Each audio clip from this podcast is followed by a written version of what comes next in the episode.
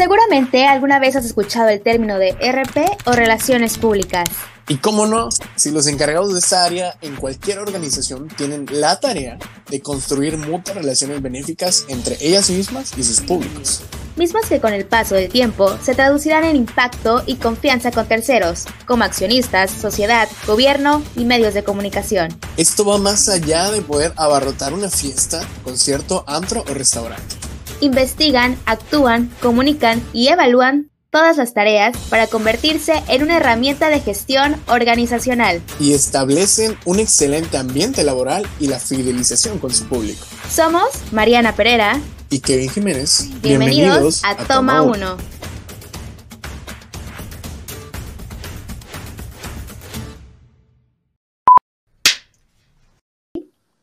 Hola, ¿qué tal? ¿Cómo están? Bienvenidos al primer episodio de Toma 1, el podcast, donde platicamos, conocemos y aprendemos sobre las relaciones públicas. Me presento, yo soy Mariana Pereira y estoy encantada de poder hablar con ustedes porque hoy damos inicio a este nuevo proyecto. Pero creo que alguien más anda por ahí, ¿no?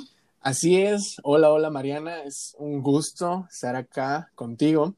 Estoy con una gran expectativa de poder compartir con todos los que nos escuchan y ver un poco de todo lo que implica el área de las relaciones públicas, que es bastante extensa. Eh, pero hoy hablaremos de las herramientas tradicionales contra las herramientas digitales en las relaciones públicas. Estos temas son de gran interés como estudiantes, profesores y especialistas en la materia. Es por ello que el día de hoy nos acompaña un invitado muy especial, Jonathan Márquez, catedrático de la Universidad de Sotavento, periodista de Coatzacoalcos y dirige una página de Facebook llamada Marca Registrada. Tiene, tiene una amplia trayectoria en los medios tradicionales, por lo cual sabemos que aportará información valiosa al episodio de hoy. Sin más preámbulos, le damos la bienvenida.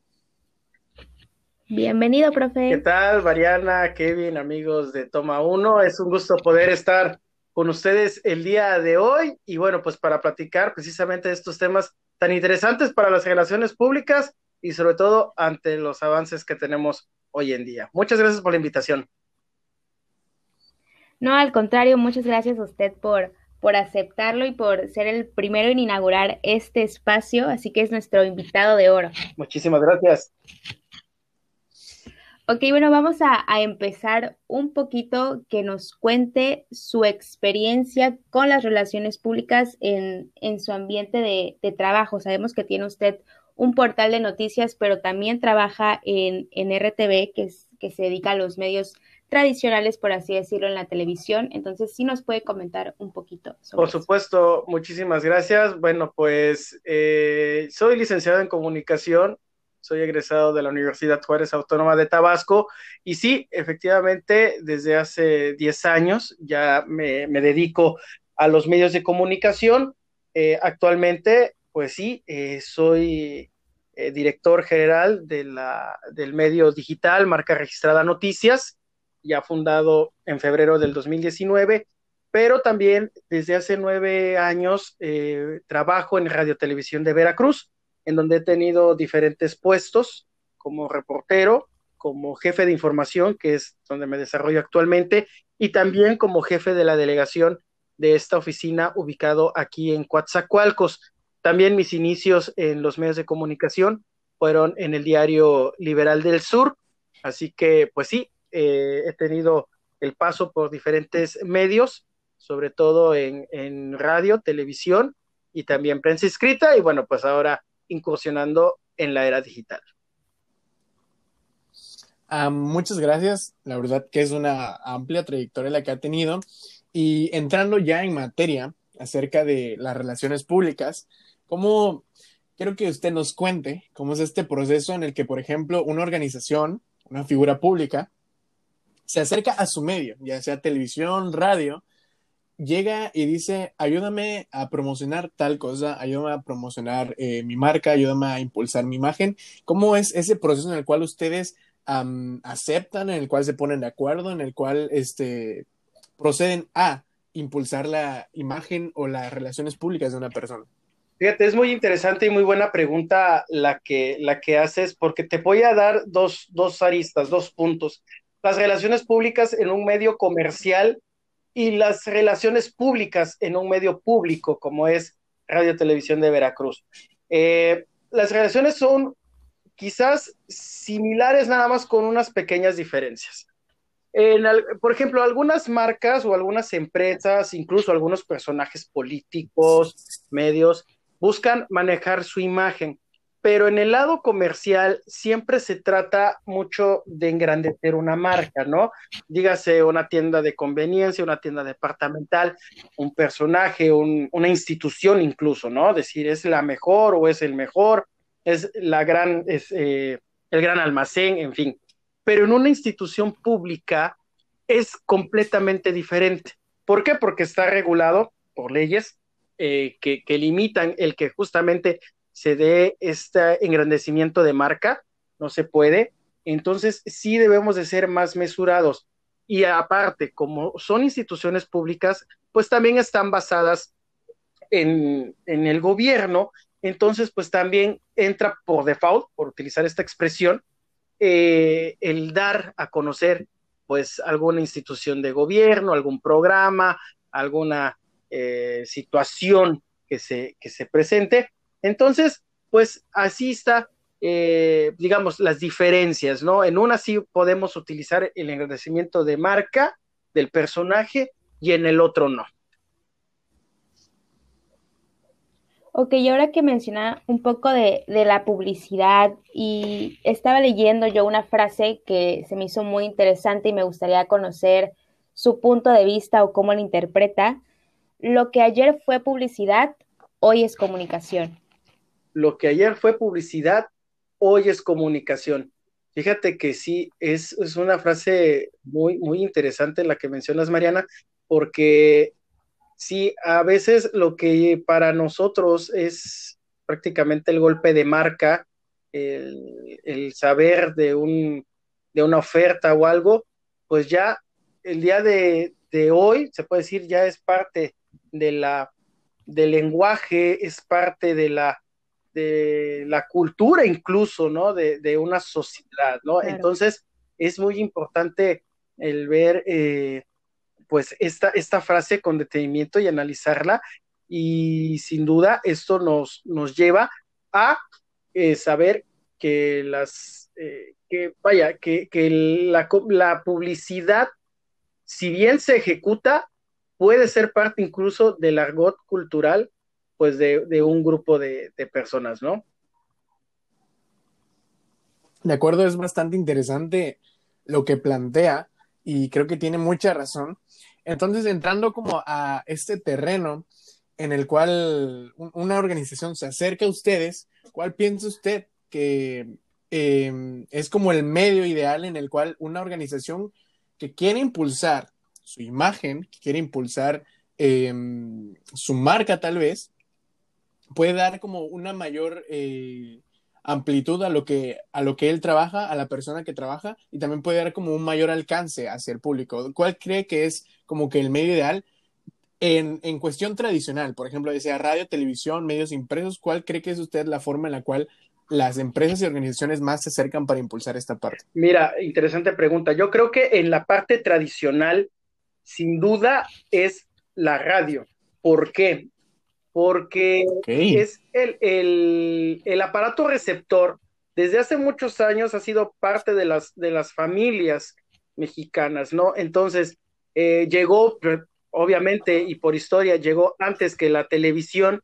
Entonces, pues es el, la situación más permeable para poder hacer llegar un mensaje. Todavía en comunidades eh, rurales, en comunidades apartadas, todavía se ocupan estos, estas radios comunitarias e incluso todavía estos, eh, estos cuartos y estas bocinas que se les llama el palo que habla, que es un megáfono eh, que está fuera del, Palacio Municipal o de un mercado, eh, que se dan avisos, ¿no? Desde que el presidente municipal convoca una jornada de salud hasta incluso el fallecimiento de un vecino, ¿no? Entonces, ah, eh, eso, eso habla justamente del, medio como tal, entonces, todavía es bastante poderoso, a pesar de los avances eh, tecnológicos, pero sin duda yo pondría a la radio todavía por encima de la, de la televisión.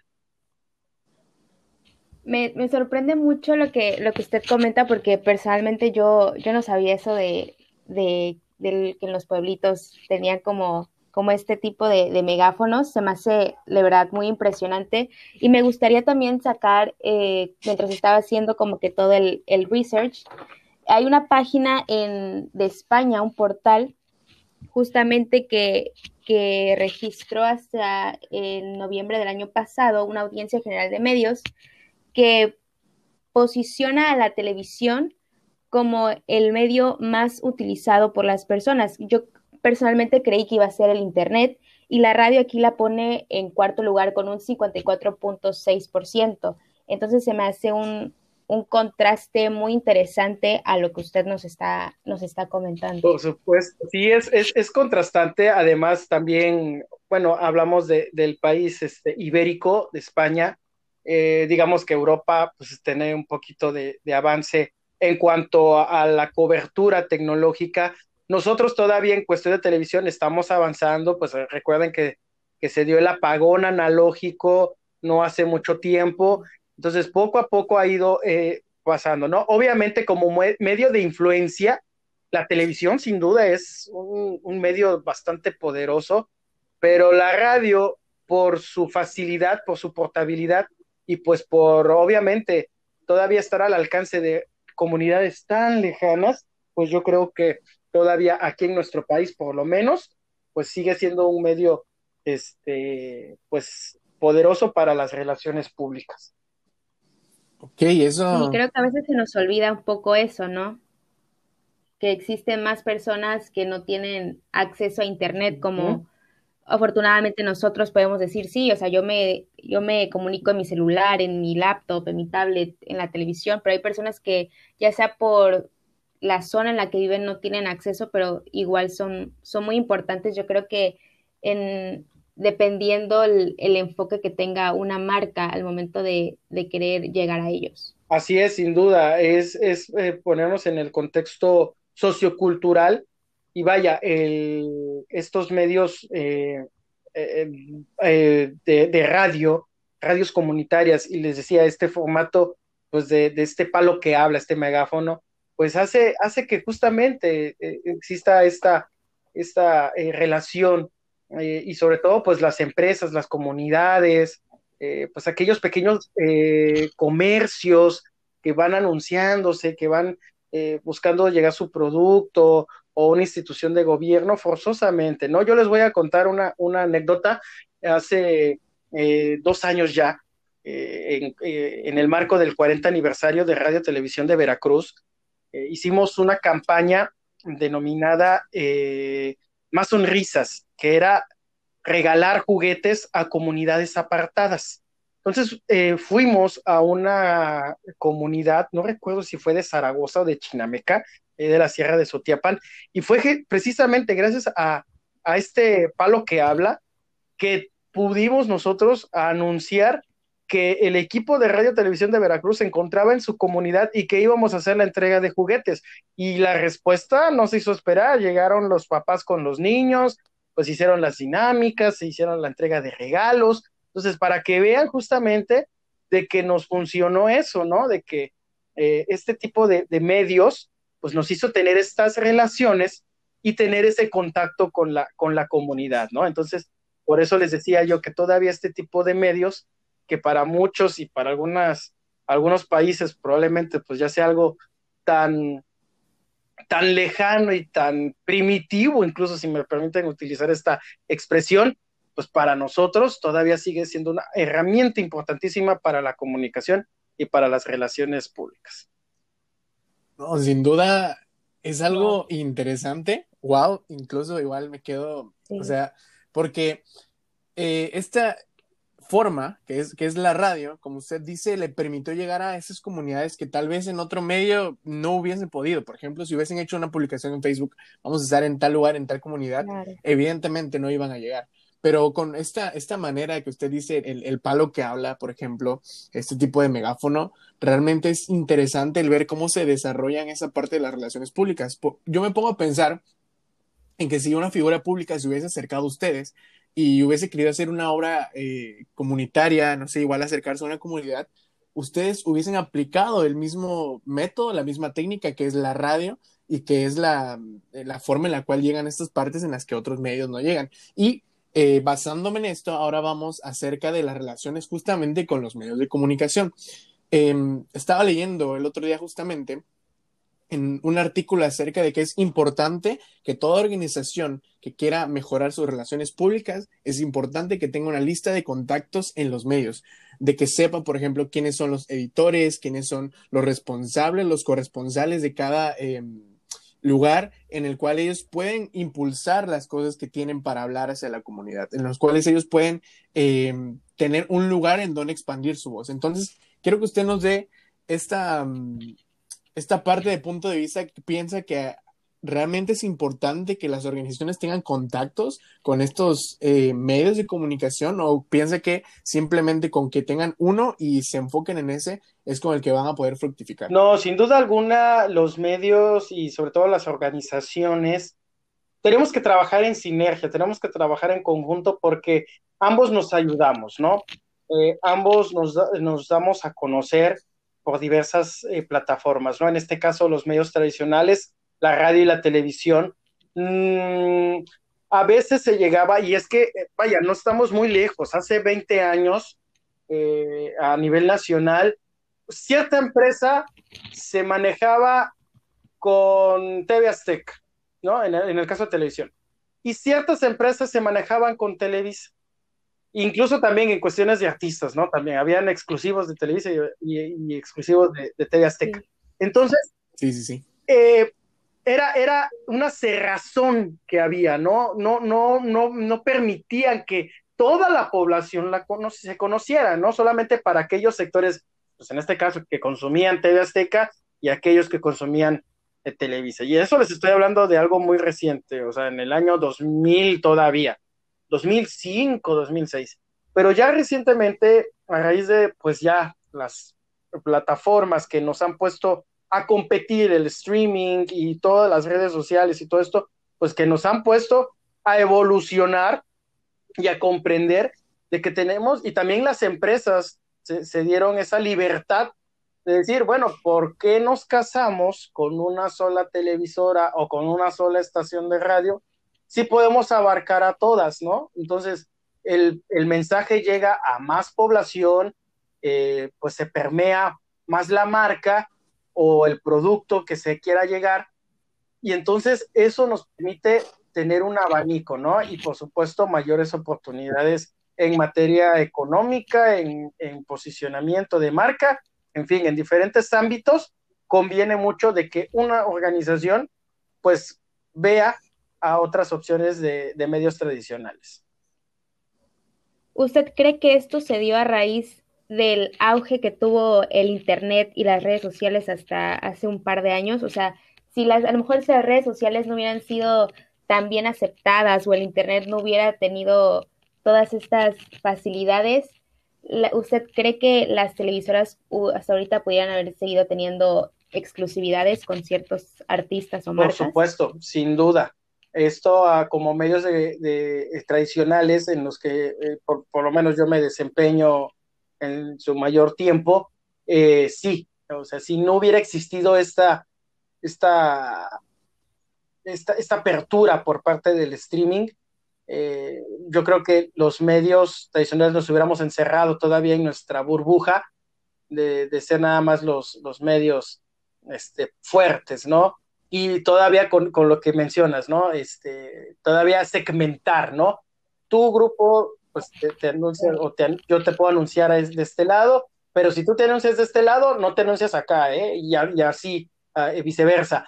Entonces, eh, yo creo que esto sí nos, nos, nos amplió el panorama eh, y esto permitió de que se abrieran las fronteras en radio y televisión.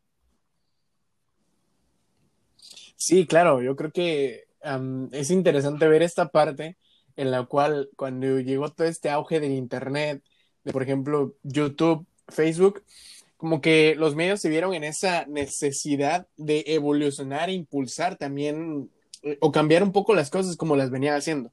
Porque, por ejemplo, como usted dice en, ciertas partes, algunos artistas o figuras públicas tenían como su exclusividad de que este es de Azteca, este es de Televisa.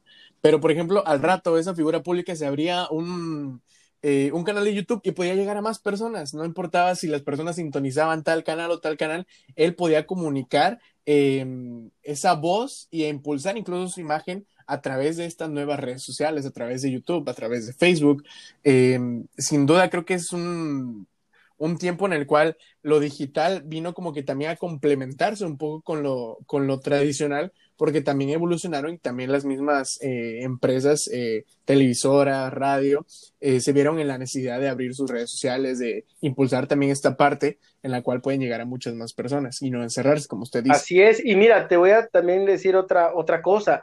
El, el hecho de que llegaran, decías, ¿no? En el caso de YouTube, y que las empresas se fijaran en esas plataformas y que resultaran también todavía más baratas en, cuestión de, publicidad, de mercadotecnia, de relaciones públicas, de, relaciones comerciales incluso, pues esto generó de que también la televisión y la radio pues también bajaran sus costos. Antes era, eran carísimos los tiempos, eran, eran, eran muy, muy, muy caros.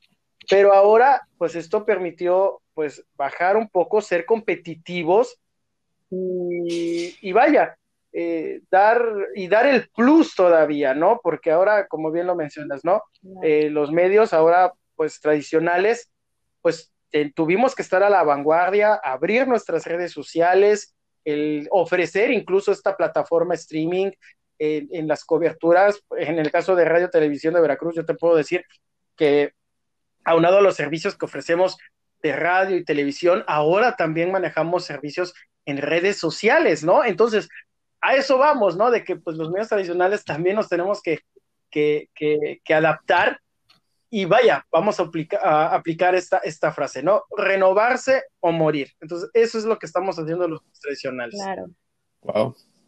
Wow. Sí, yo creo que ahí está como que el punto, ¿no? Porque si como usted dice, si a, lo mejor RTV hubiera decidido quedarse y ser 100% fiel a, la televisión y la radio y no hay más, probablemente no tendría el alcance o más personas, quizá jóvenes como nosotros, pues no lo conoceríamos porque pues a lo mejor un canal local a veces no se le da la misma difusión que a lo mejor un noticiero de, de TV Azteca, ¿no? Que has crecido con él toda la vida. Pero al, al ya saberlo o que te lo encuentres en, en tu feed de alguien que compartió una noticia, bueno, ya va generando quizás está más tráfico para, para la cuenta, para, para también los propios reporteros y pues va posicionando yo creo que mejor la marca que finalmente es, es lo que lo que pretende, ¿no? Claro, cada, cada eh, empresa pues busca justamente pues tener el alcance al mayor público posible, ¿no? O, cualquier evento, ¿no? en el caso de nosotros RTV nos contratan mucho, es muy seguido eh, las empresas, eh, perdón, eventos deportivos. Entonces, ah, esto busca justamente de que se tenga un mayor alcance. Entonces, no solamente contratarían pues un servicio para que se escuche en radio y se ve en televisión, sino también porque saben de que tenemos este alcance ya en redes sociales y que tenemos la infraestructura incluso y no quieren que, que, que salga en nuestras redes sociales, por ejemplo, o que salga en nuestra señal de radio o televisión, pues por lo menos les ofrecemos la señal para que pues ellos en, el, en el canal que quieran, en el medio que quieran, pues pueda salir su producto, ¿no? El chiste es de que se proyecte, ¿no? Se proyecte, se proyecte, se proyecte y que tenga la calidad y la satisfacción del cliente.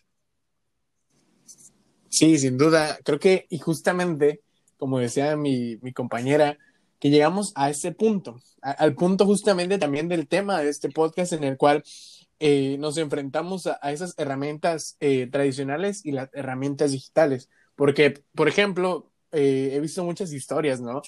muchas cosas que relatan los influencers hoy en día, de que se han encontrado en esa disyuntiva en el cual ellos llegan y, y analizan, ok, ¿qué tanto, qué tan rentable me resulta promocionarme en esta televisora? ¿Qué tan eh, rentable me eh, resulta promocionarme eh, en este lugar?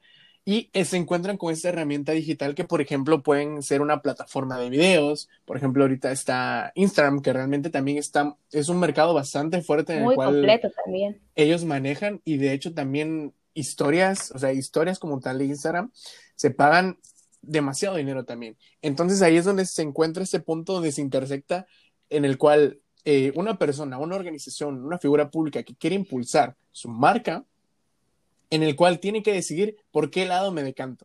Pero, por ejemplo, si usted fuera, si, si usted eh, tuviera esa eh, figura pública delante de usted y tuviera que ofrecer una manera en la cual él, se quisiera quedar en su medio, ¿cómo lo haría? ¿Cómo, ¿Cómo usted le diría, ok, nosotros te ofrecemos tal cosa, te ofrecemos esto para que tú te promociones y te va a resultar mucho mejor que promocionarte en lo digital o utilizar una herramienta digital? Simplemente por la, la cobertura, ¿no?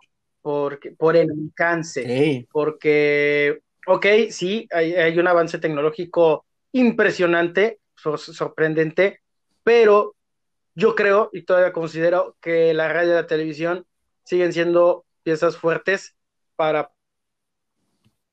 Vaya, al final de cuentas, eh, yo sé que algún momento las redes sociales van a, van a evolucionar y, van a crecer más de lo que ya lo han, esta- lo han estado haciendo, pero la radio y la televisión tienen esa mística, esa magia y también ese profesionalismo. Tienen, esa, eh, eh, tienen los equipos, tienen las herramientas para hacer un buen trabajo.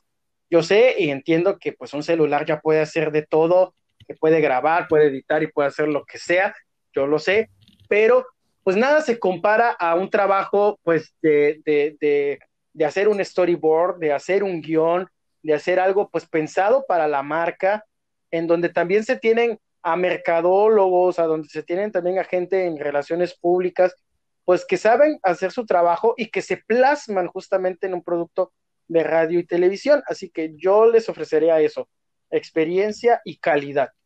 Eso es lo que yo les ofrecería, pues frente a mi competidor, que serán las redes sociales, que sí pueden ser inmediatas, pero quizás y no, y no puedan tener ese misma, esa misma calidad que buscan justamente al momento de proyectar un, producto.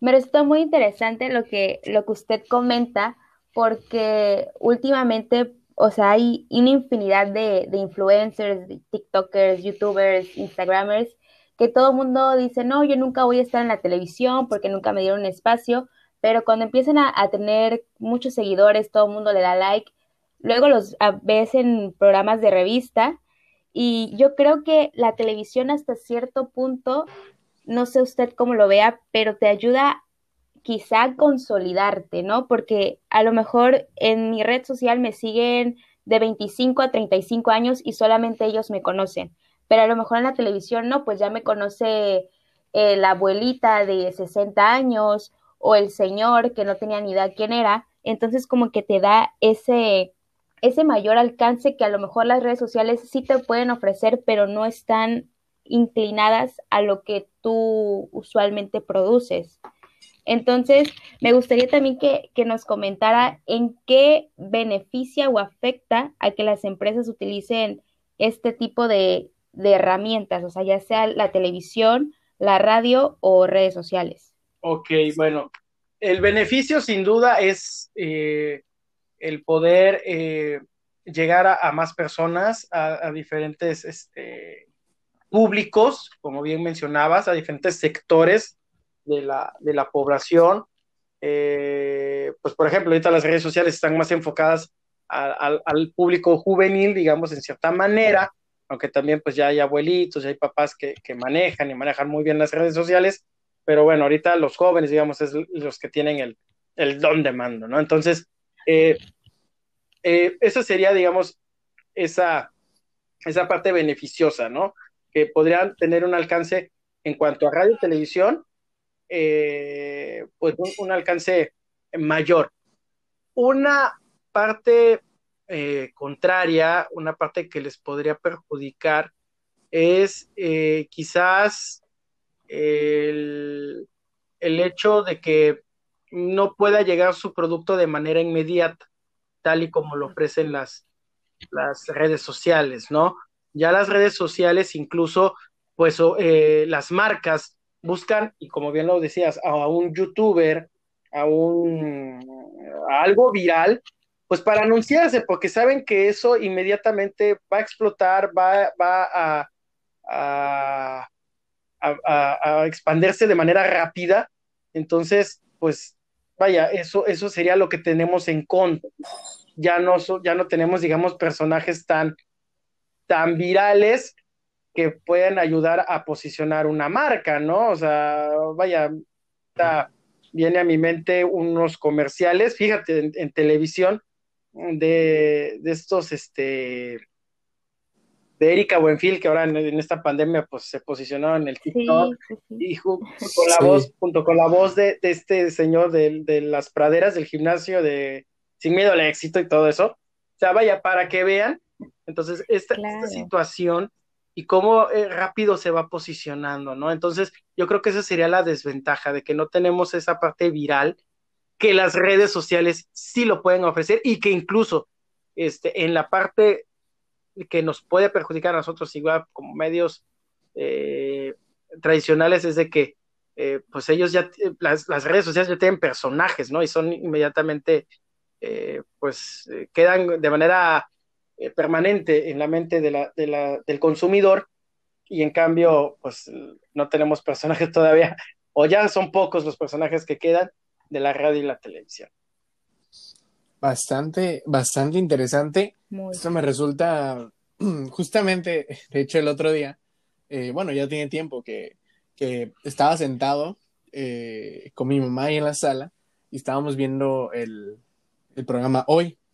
Y de repente aparece una influencer que tiene en Instagram, me parece, 27 millones de seguidores. Entonces, uno como joven, ¿no? Como, como, como chavo, diría, eh, da por sentado que al tener 27 millones de seguidores ya todos conocen a esa persona aquí en México. Pero en ese, en ese momento me llevé la sorpresa de que estaba ahí con mi mamá y de repente dice, oye, ¿quién es esa persona? Entonces ahí es donde nos damos cuenta que, que realmente, como dice mi compañera hace rato, el llegar a la televisión, el llegar a un medio como tal, te da ese alcance a, a, a futuras, este, o bueno, a públicos más grandes, a personas que tal vez aún no conocen a esa persona porque no interactúan mucho con las redes sociales. Por lo tanto, creo que lo que usted dice llama bastante la atención en cómo esta parte de la televisión y la radio aún hace que ciertas figuras públicas que nosotros damos por sentado que ya todos la conocen puedan eh, incluso impulsar más su, su imagen. Entonces, creo que es bastante, bastante grande este mercado de la televisión y de la, eh, de la radio. Así es, y mira, reforzando lo que, lo que mencionas, Kevin, es que eh, por ejemplo, una, el hecho que tengas eh, muchos seguidores no significa de que todos, por ejemplo, aprovechando pues esta eh, pues amplitud de las redes sociales, es de que pues no garantiza de que todos habiten en México, por ejemplo, nada más por, por citar un país.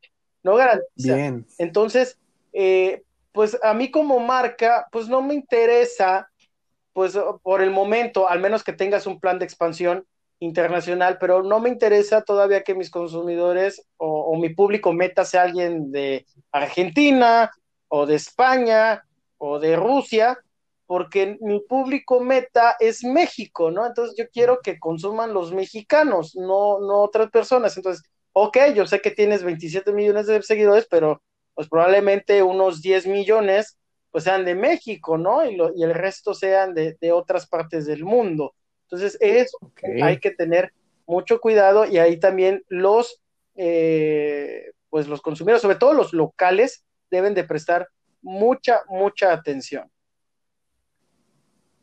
Wow, es muy interesante. Creo que mmm, nunca me había puesto a pensar en eso, que a lo mejor de los 100 millones de seguidores que tengas, a lo mejor no son del, del mismo lugar o también están los, los ya conocidos, los bots, que eso ya ponen muchísimo en duda la reputación del, del influencer, ¿no? O sea, te podrán, podrás tener 200 millones de seguidores, pero solamente 2.000 personas interactúan contigo, entonces no darías esa rentabilidad a, a la empresa, que ahí es cuando tienen que empezar a hacer su trabajo los de relaciones públicas. Exactamente, ahí sin duda alguna, pues no, no garantiza el éxito, ¿no? Por ejemplo, entonces yo para, para mí, para una marca, no sé, venga la costeña venga Coca-Cola, bueno, Coca-Cola es una transnacional, pero hablando de empresas mexicanas, La Costeña o Herdes, Clemente Jax, no sé, empresas mexicanas, eh, pues le interesan que, que lo consuma el público mexicano. Entonces, creo yo que todavía la televisión y la radio es fundamental para que en un país, en un sector, pues consuman el producto. Ya vendrán obviamente un plan de expansión que lo han conseguido pues empresas mexicanas reconocidas, nada más por citar Grupo Bimbo, pues ya que se tienen que anunciar en, en, otras partes del mundo, ¿no? Pero pues les digo, es parte de la, de la globalización y parte también de la evolución de los medios de comunicación. Sí, claro, creo que aquí es donde entra justamente el trabajo de, los relacionistas, relacionistas públicos, ¿no? Que ellos evalúan el, ok, que em, esta persona, este influencer, va a beneficiar eh, a nuestra marca, lo que queremos dar a conocer al público. O sea, por ejemplo, nosotros no podemos como usted dice, ir a contratar a un influencer tal vez de Venezuela que tenga 20 millones de seguidores, pero el público mexicano tal vez no lo conoce. Entonces no resultaría rentable. Pero pasando un poco a, a otros lares acerca de, los eh, medios tradicionales, quiero que usted me cuente cómo es cuando una organización o cuando una figura pública convoca a una rueda de prensa y cómo es que esto puede impulsar esa parte de las relaciones públicas para ellos? Muy bien, ¿eh? Muy bien, muy buena pregunta.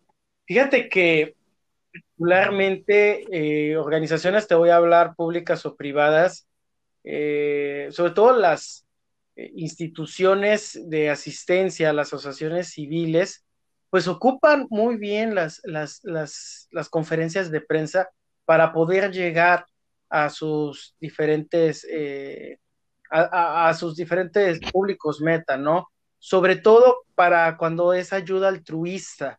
Eh, me ha tocado cubrir un sinfín de, tipos de conferencias de prensa de asociaciones civiles en donde se busca la ayuda para niños con cáncer, para eh, niños con síndrome Down, también con eh, pues diferentes enfermedades, adultos mayores, este, mascotas en situación de calle, en fin, hacen diferentes eventos y hacen las ruedas de prensa para convocar a la, población. Y afortunadamente, y esto me, me sigue confirmando, pues todavía la, la, la, lo, todavía lo que, la importancia que tiene la radio y la televisión es de que la gente va, la gente llega. ¿Por qué? Porque lo vio en tal canal, porque lo escuchó en tal estación, la estación de radio. Entonces, es muy importante todavía que lo sigan este, eh, lo sigan manejando, estas ruedas de prensa funcionan y me queda claro y me consta que sí funcionan.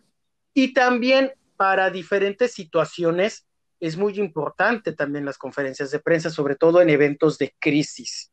Eh, eh, hace muchos años, en una, en una capacitación que tuve, todavía estaba en la universidad, y nos capacitaron en cómo hacer conferencias de prensa para eventos de crisis, ¿no? Nos ilustraban o, hicimos un simulacro, eh, nosotros éramos como tipo Pemex, y cómo ah, poder hablar sobre un siniestro en una planta petrolera, ¿no? Entonces, era, era saber cómo manejar este tipo de situaciones y cómo darlas a los medios de comunicación.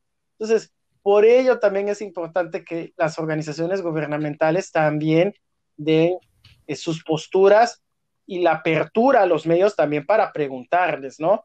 Para saber más de lo que ellos informan y den pormenores, porque al final también nosotros somos, pues, la, pues, la, ventana y, la voz de la población y pues para poder informar a, todos ellos, ¿no? Entonces es muy importante para las relaciones públicas eh, y sobre todo para las organizaciones, eh, pues las ruedas de prensa, darse a conocer y sobre todo, pues para los medios tradicionales es, eh, pues ahí se ve pues la fuerza que tienen todavía y obviamente pues ya se van combinando pues con las transmisiones en vivo que realizan las redes sociales.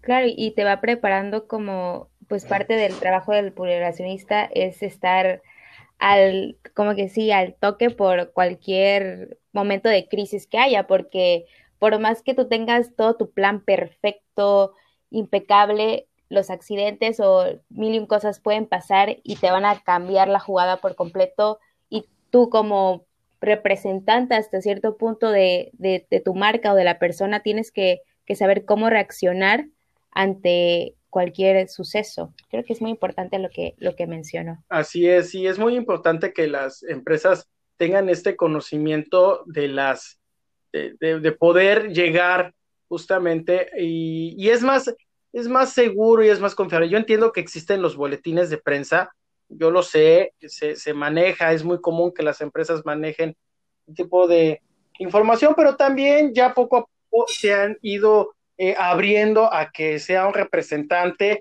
ahora los famosos CEO o CEO, como se quiera, pues, hablen y digan, y, hablen en nombre de la empresa, y eso es muy bueno, porque permite justamente, pues, ver el rostro justamente de la empresa, ¿no? Quién lo, quién lo maneja o quién es el representante, y ante cualquier tema, ante cualquier situación que involucre a la empresa, bueno, sabemos de que hay alguien que va a hablar a nombre de ella y aclarar todas las dudas que se tengan. Claro, claro, creo que mm, es, es bastante bueno ver cómo poco a poco organizaciones se abren a esta parte de, pues, por ejemplo, mandar a un representante, ¿no? Como el CEO de, de, esa organización a tener esta rueda de prensa y justamente trasladándonos ahora a la parte como virtual, a la parte online, eh, investigando un poco acerca de todas las herramientas que también existen de manera online, ahora están estas salas de prensa virtuales. Esta me llamó bastante la atención porque eh, es una herramienta que facilita la incorporación de las relaciones públicas, porque es un encuentro, así como las, eh, las ruedas de prensa presenciales, las salas de prensa virtuales benefician este encuentro entre la empresa y la audiencia, porque aquí se encuentran eh, notas de prensa, se encuentran la presencia de medios, se encuentran archivos de audio y video. Entonces también es como curioso, ¿no? Ver esta parte en la cual eh, lo que tradicionalmente ya existe se fue readaptando y transformando hacia algo también de manera virtual, que ahora es esta sala de prensa virtual, que, o sea, el, objetivo es el mismo, de que haya un encuentro a ese punto entre la empresa, organización y la audiencia. Entonces quiero que usted em, nos dé como que esta, ya para terminar eh, o ir concluyendo un poco, eh, cómo es que se ha fusionado, cómo es que ha habido ese punto de encuentro en el cual hemos encontrado un balance entre lo virtual y entre lo tradicional, justamente con esto de las salas de prensa, por ejemplo. Así es, y mira, lo dices en un momento tan importante que, Mariana, como lo es, eh, pues en estos momentos, ¿no? En la contingencia sanitaria por, por el COVID-19, y pues esto nos, nos obligó, ¿no? A, abrir este tipo de, de, salas virtuales. Ya existían, ya existían, ciertamente, pero creo que no las, no las ocupábamos tanto como ahora, ¿no? Como, como fue, como, como es en 2020 y parte ahora ya de este 2021. Y nosotros ahora como, como medios y las organizaciones, por supuesto que es nuestro tema a, analizar, pues se han estado adaptando. Miren, en hace unas, hace, estamos hablando que estamos en marzo, sí, a inicios del mes de marzo, se realizó un foro nacional una convención nacional de ingenieros químicos del Instituto Mexicano de Ingenieros Químicos. Le tocaba la sede de Coatzacoalcos el año pasado, pero por la contingencia no se hizo. Entonces, para que vean, una institución, una institución gremial como es el Instituto Mexicano de Ingenieros Químicos, tuvo que rehacer todo el congreso que tenían, hacerlo virtual. Entonces, se, abrían las salas virtuales para, eh, para los congresistas y obviamente nosotros como medios nos abrían nuestras salas de prensa para poder nosotros pues entrar a ya sea la ceremonia de inauguración, de clausura, alguna ponencia magistral y poder ahí hacer nuestras preguntas, ¿no? han cambiado, las organizaciones se han adaptado bastante bien, debo de reconocerlo, se tuvieron esa apertura, yo creo que se tuvieron un poquito más de apertura que en la manera tradicional, como que la cámara, eh, una cámara de televisión los, los inhibe, pero creo que una cámara de computadora no. Entonces, creo que ahí este, eh, les permitió generar un poquito más de confianza eh, y obvio, pues el mensaje llegaba, ¿no? Entonces, eh, pues esto nos, nos, nos permitió como a conocer a las empresas, cómo, cómo están este, trabajando y adaptándose ante la pandemia y bueno, pues a nosotros también como medios tradicionales, pues adaptándonos ante estas circunstancias. Entonces, ¿usted cree que ahorita, más que nada, el valor ya no está tanto en el medio en el que lo transmita, ya sea televisión, radio, prensa, sino lo que yo vaya a querer transmitir como, como empresa, ¿no? Sin duda, sin duda, es el, el mensaje, ¿no? Al mensaje al final de cuentas nos va a llegar a todos, nos va a llegar radio, televisión, redes sociales, pero pues es la forma en que se dice, cómo se dice, por qué se dice. Entonces, es muy importante, pues, de que todos los, relacionistas públicos, todos los que ven esta relación con medios también, pues sepan cómo se va a mandar ese mensaje, ¿ok? Ahorita estamos, digamos, en igualdad de condiciones, medios tradicionales y medios digitales. Obviamente tienen un poquito más de gana los medios digitales por las herramientas que se ocupan, pero el mensaje es el mismo. Entonces, es saber cómo te va a llegar el mensaje y pues que el mensaje llegue correctamente al público al que se quiere llegar. Wow, impactante, impactante. Creo que esta última parte eh, se puso bastante buena para aquellos oyentes que, que, van a estar escuchando esto. Creo que tienen eh, una reflexión importante de que no siempre es necesario que estén peleados entre los medios tradicionales y los virtuales, sino que también hay un punto en el cual se fusionen, en el cual convivan de manera armoniosa y, pues claro, lo que importa es el mensaje, que llegue de manera correcta. Y más en esta época, ¿no? Donde precisamente vivimos frente a una pantalla todo el tiempo y, por ejemplo, esto no hubiera estado siendo posible si no tuviéramos internet, si no tuviéramos todas esas aplicaciones que finalmente nos ayudan a transmitir un mensaje muy importante. Sí, y miren, nada más en cuestión informativa incluso, ¿no? pero que es parte pues de las mismas relaciones públicas. Anteriormente, eh, pues les estoy hablando, estamos en 2021, todavía en 2014, 2013, todavía podría decirlo, el hecho de que nosotros tomáramos una versión de un celular, dígase de, de alguien, de un representante de empresa, de cámara empresarial, de restaurantero, de lo que ustedes gusten, si yo lo tomaba de celular y lo transmitía a televisión, era un pecado. O sea, ¿cómo yo iba a transmitir un video de celular en televisión si hay un camarógrafo? Pero, pues ahora ante estas circunstancias, vino una pandemia que ya pues sí poco a poco había avanzado, pero tuvo que venir prácticamente esta pandemia para que se, se, repensara, ¿no? Se, se, analizara de que es necesario, o sea, lo que les digo, renovarse, morir. Entonces ya se permite, aunado de que pues ya, como les decía, las cámaras ya están un poco más avanzadas, permiten una mayor calidad de, imagen y sonido y permiten que se transmita pues ya los mensajes de, internet o de, o de cámaras de celular pues transmitidos a, televisión, ¿no? Pero pues con el lenguaje televisivo, obviamente, y con el lenguaje radiofónico que se puede, que se tienen que dar pues en estos medios tradicionales. Sí, yo creo que aquí también, en, justamente en lo que usted acaba de mencionar, ya entran los receptores, ya como también parte de creadores de la noticia, porque a lo mejor, este, no sé, usted nos, nos puede comentar una noticia que usted se haya enterado porque le mandaron un mensaje o porque vio una foto en Facebook de alguien que pues no es periodista, no se dedica al medio, pero gracias a que están estas redes sociales, se pueden ustedes comunicar de una manera impresionantemente rápida. Entonces yo creo que es ya, ya muy importante que las personas también sean parte ya como de este proceso comunicativo ya muy, como que muy adentrado. Sí, definitivamente, ¿no? Es importantísimo. Eh, incluso pues algunos medios pues toman como referencia incluso si no tienen corresponsales, no tienen reporteros, en una zona o una localidad un poco alejada de grandes ciudades o de capitales de estados, eh, pues toman a, un medio que, que, tenga un medio digital, ¿no?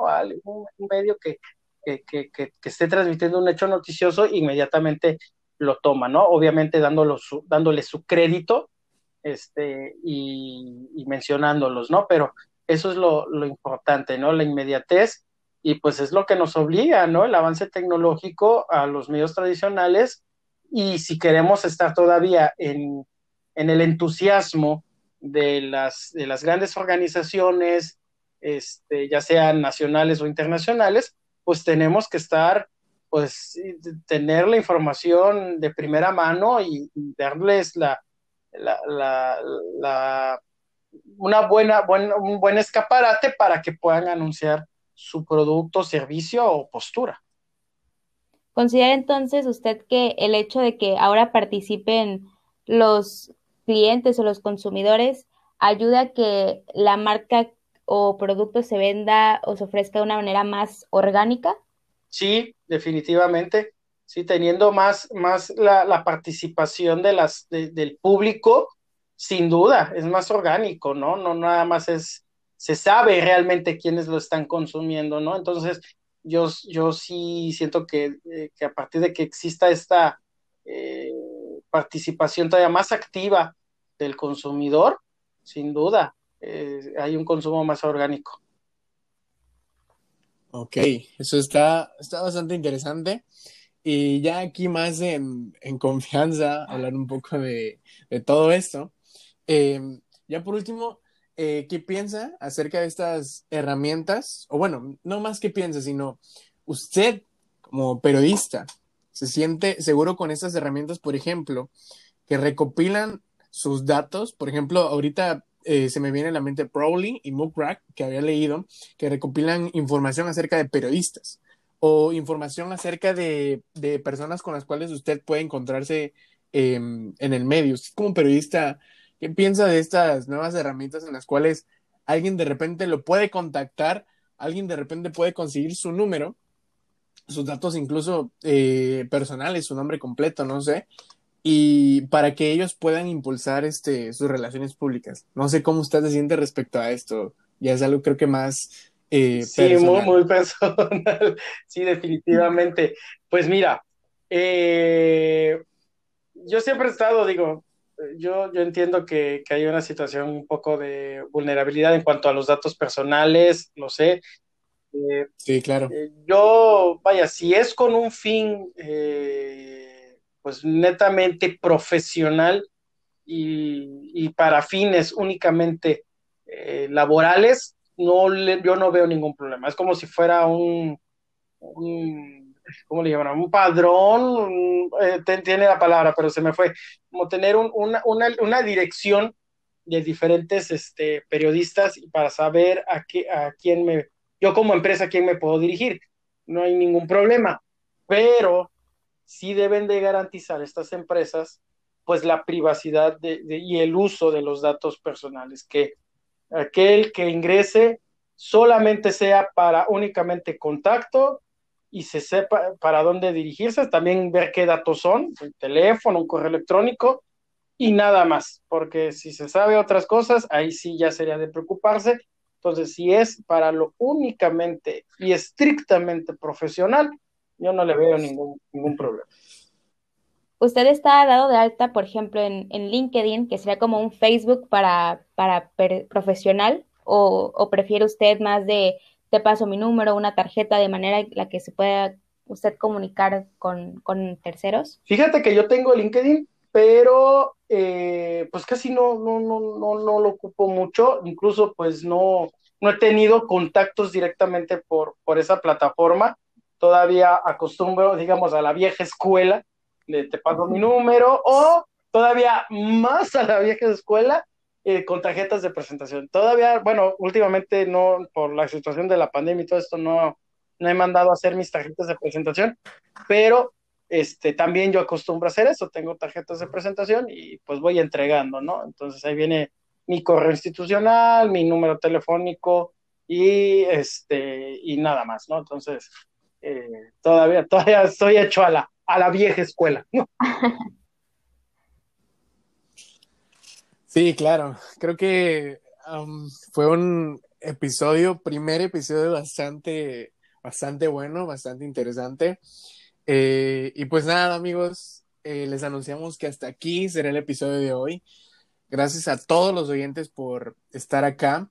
Le agradecemos bastante al profe Jonathan por acompañarnos, ser parte justamente de la inauguración de este proyecto, como lo mencionaba al principio mi, mi compañera Mariana. Sin duda fue una plática bastante, bastante buena que yo creo que las personas que estén aquí lo van a disfrutar bastante. Sí, creo que nos llevamos mucho, tanto ustedes que nos estén escuchando como nosotros, aprendimos muchísimas cosas eh, sobre cómo funciona un poco el medio tradicional y cómo ha ido evolucionando también de la mano con todas estas herramientas que prácticamente no nos resultan nada extraños para, para nosotros, que son las redes sociales o los medios digitales. Y pues reiteramos otra vez el agradecimiento a todos ustedes por escucharnos, una vez más usted, profe Jonathan, y pues también por darnos un espacio en su carro, en su habitación, en su sala, donde quieran que hayan escuchado este podcast y pues tengan un fantástico día, semana y vida. Muchas gracias por la invitación y mucho éxito para Toma 1. Muchísimas gracias, profesor. muchas gracias. Nos vemos la otra semana con un nuevo episodio de Toma 1. Bye.